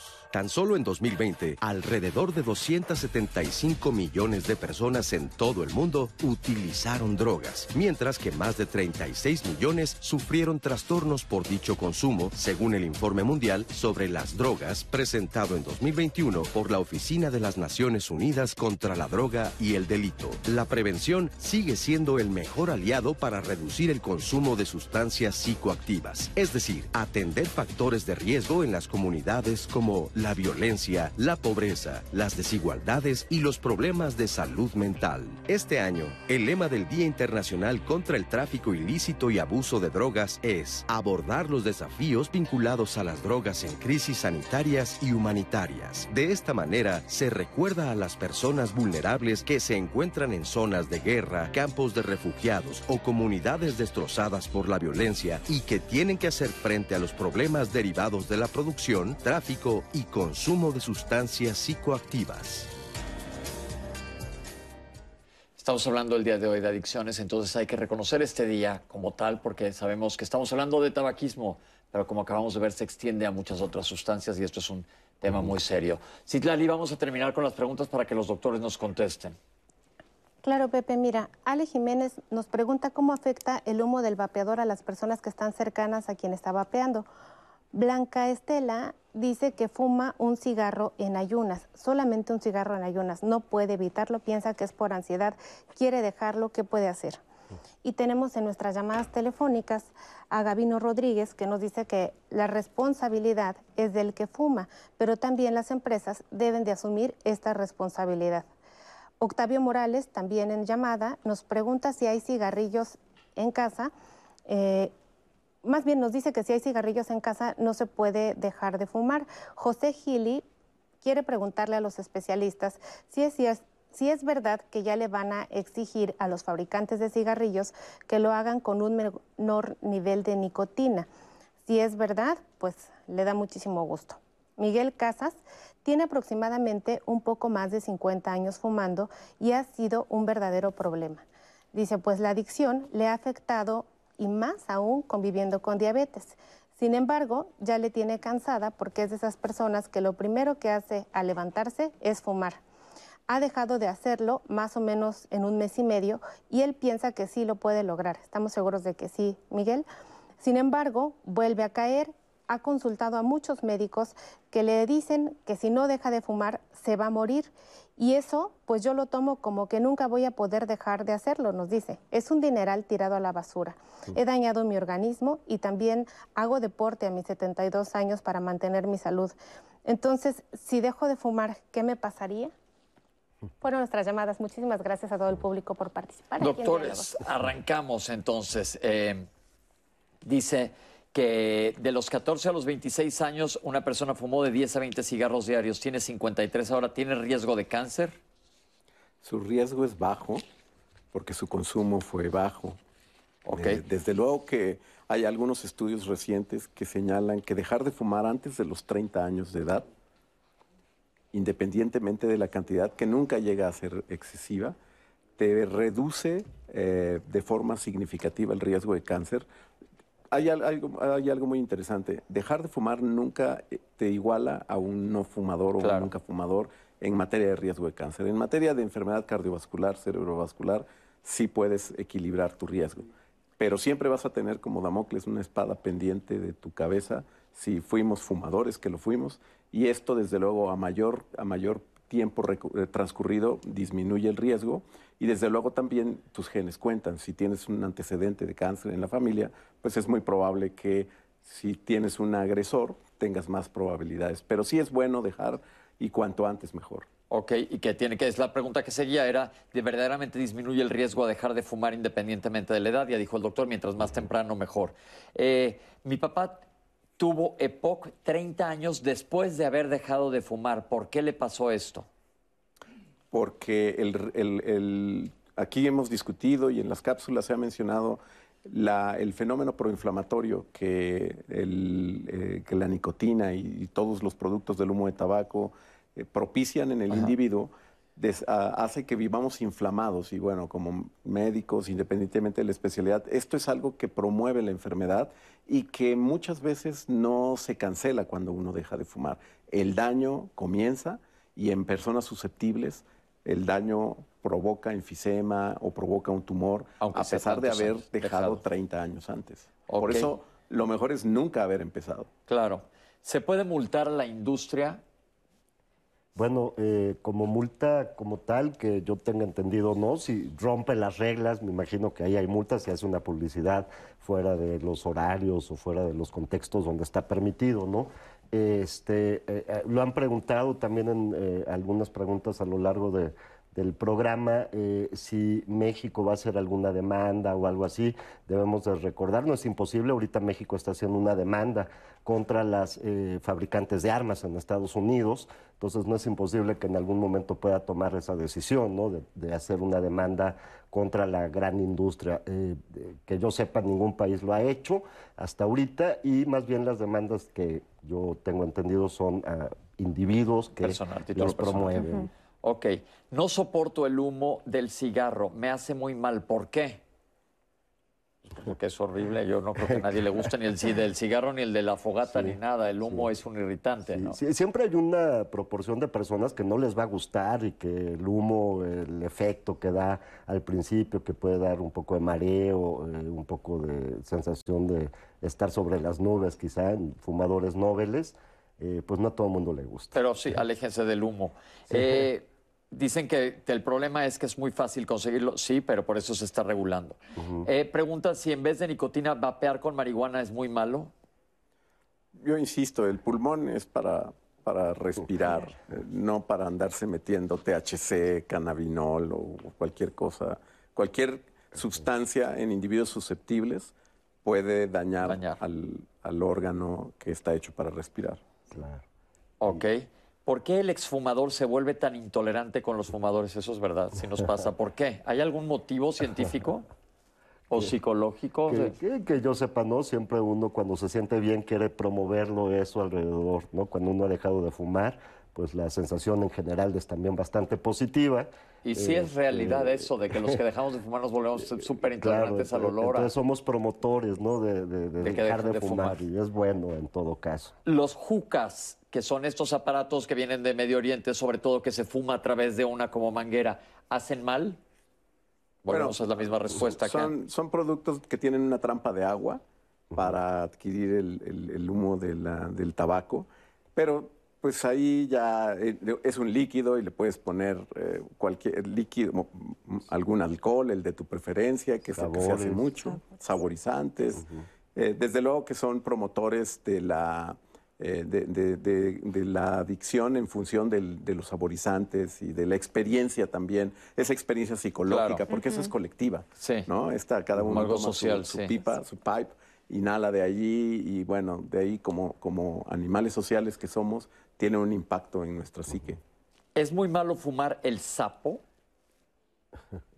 Eh, bu- bueno, yo creo que ya estamos brincando a otro tema. El sapo es este, el bufo alvarius, Ajá. que se ha vuelto muy popular porque secreta una sustancia psicoactiva alucinógena y que esa sustancia en realidad no es que la gente vaya y lama o bese al sapo, sino que se cristaliza y se fuma y es otra historia. eh, son sustancias que son muy, muy potentes, con efectos también eh, inesperados en algunas personas que pueden generar consecuencias graves, pero yo creo que a eso se refiere esta persona. Ok. ¿El vapeo se asocia a complicaciones de COVID? Sí. Sí, la respuesta. Se dice que es la cuarta comorbilidad o asociada a complicaciones de COVID. Oh, ok, eso es importante, un, tema, un punto muy importante. Gracias, doctora. Porque hay gente que dejan de fumar y luego vuelven a recaer. ¿Los jala mucho? Sí. El proceso adictivo así es, eh, eh, pasa con todas las sustancias y por eso mismo insistimos en esta prevención, ¿no? El eh, empezar a fumar, sobre todo en edades tempranas, te va a hacer eh, posiblemente muy dependiente y aunque suspendas, el cerebro es vulnerable a estímulos, a, a situaciones, por ejemplo, emocionales que pueden llevar inmediatamente a la respuesta que ya no existía, que es la de fumar. Perfecto. ¿El tabaquismo daña la audición? Sí, Ok. sí, sí. ¿Qué tanto es el daño causado por inciensos, insecticidas, etcétera, hacia el aparato respiratorio? Depende de la concentración, depende de la ventilación. Eh, es, bueno, es, da- es otro tema, efectivamente, el tema de la contaminación intramuros, de la vida moderna, del home office, el trabajo en casa, eh, de, la- de los, de las estructuras arquitectónicas como están concebidas actualmente, edificios inteligentes, etcétera, desde luego nos, nos suponen una exposición que todavía es, eh, está en análisis y que sabemos que sí afecta al, al aparato respiratorio. Ok, y regresando al de la audición, ¿cuál es el mecanismo de daño? ¿Es vascular? Es mixto, es vascular, es inflamatorio, es también por esclerosis del, del aparato auditivo, como tal, se endurece, eh, como le pasa a las arterias del fumador, entonces pues es un daño multifactorial, pero todo detonado por el consumo de nicotina. Perfecto. ¿Fumar marihuana es malo? ¿Es mejor que fumar tabaco?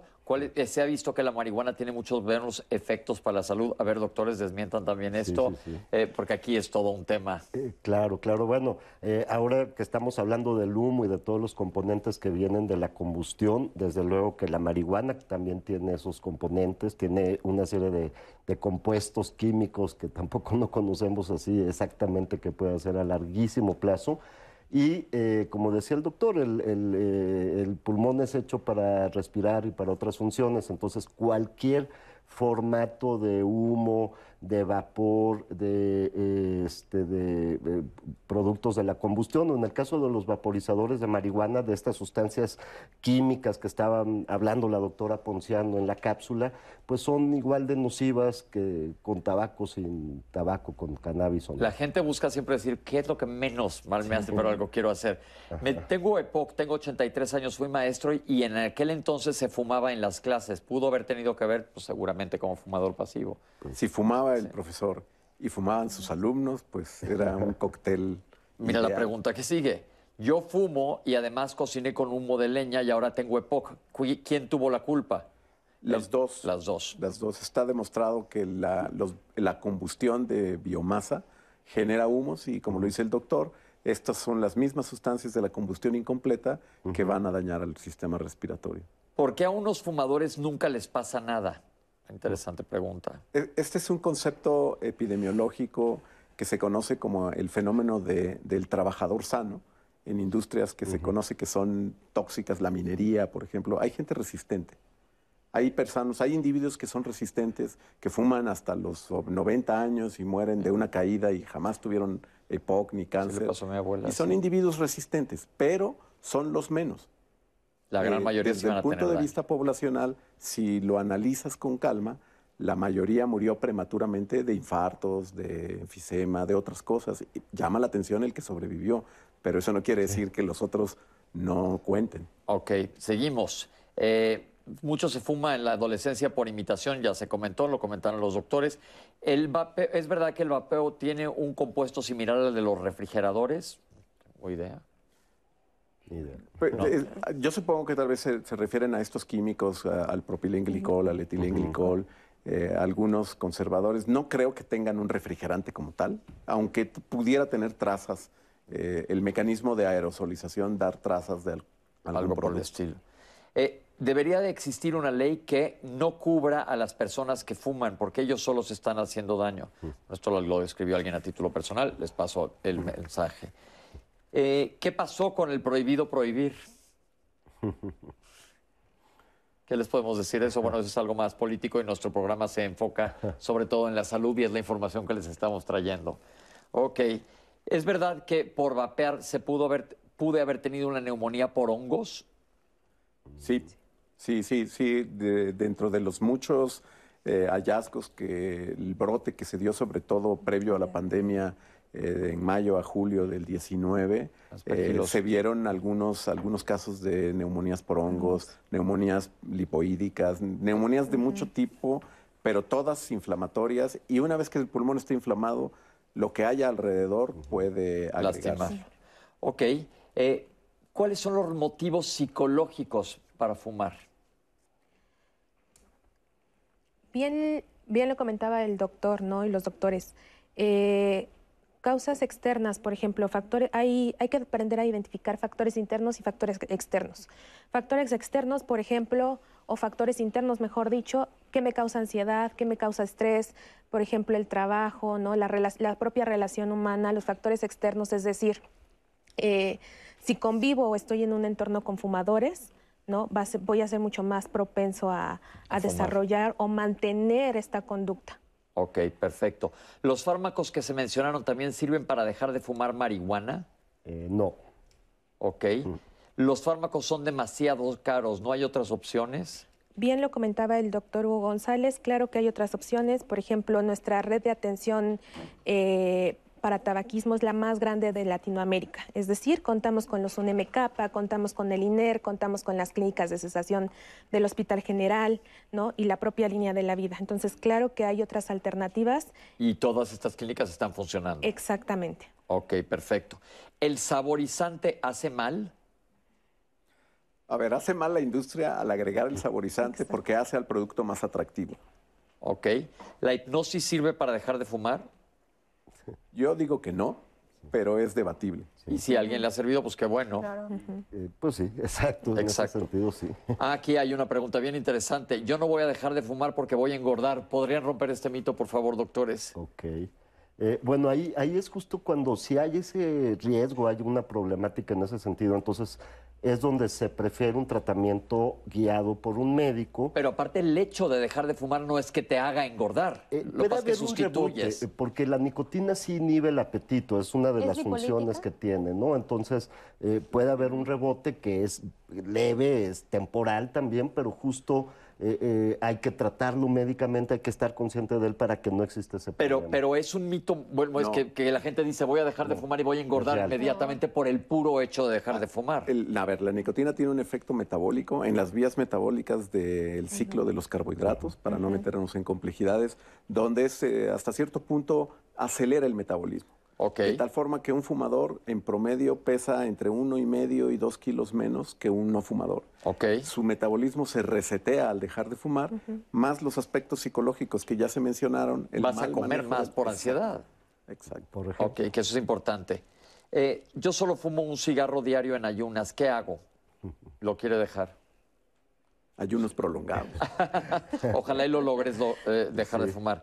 Eh, es responsabilidad del que fuma. Eh, se puede exigir a las compañías que disminuyan la cantidad de nicotina, pues es nada más bajarle un poquito, pero no es. Pero hay un antecedente con los cigarrillos light. Es una mala idea porque el fumador lo que necesita es una cantidad de nicotina específica. Si le bajas el contenido de nicotina al cigarrillo, el individuo va a, o a vapear más o a fumar más con todos los venenos que acompañan al humo o, al o a los aerosoles. Perfecto. ¿En redes sociales se regula los vapeos? Pues no, las redes sociales cada quien sube lo que quiere. Exactamente. Sí, ahí no es que exista una regulación. ¿Y qué va a pasar si me cachan vapeando después de la prohibición? Supongo que habrá multas, Sí, No, ¿no? no, ¿Qué va a pasar? Nada. nada. sí. O, o- o sea, no hay criminalización, vamos, hay que entender lo que esta ley no criminaliza al consumidor. estigmatiza exactamente al consumidor. Prohíbe la venta. La Prohíbe venta la venta. La circulación, la comercialización. Eso es importante que lo sepan. Ok, básicamente llegamos al final del programa. Quiero agradecerles a nuestros invitados por haber venido el día de hoy. Muchas gracias. Eh, interesante, yo creo que aprendimos hoy bastante. Como cada lunes. Nuestros intérpretes de lengua de señas, gracias por acompañarnos, gracias por dar esta información y sobre todo a ti en casa. Espero que este programa lo compartan con todas aquellas personas que conocen que fuman o vapean. Es un, es un tema muy interesante en donde nos ha abierto mucho los ojos y nosotros nos vemos aquí la próxima semana. Gracias por acompañarnos.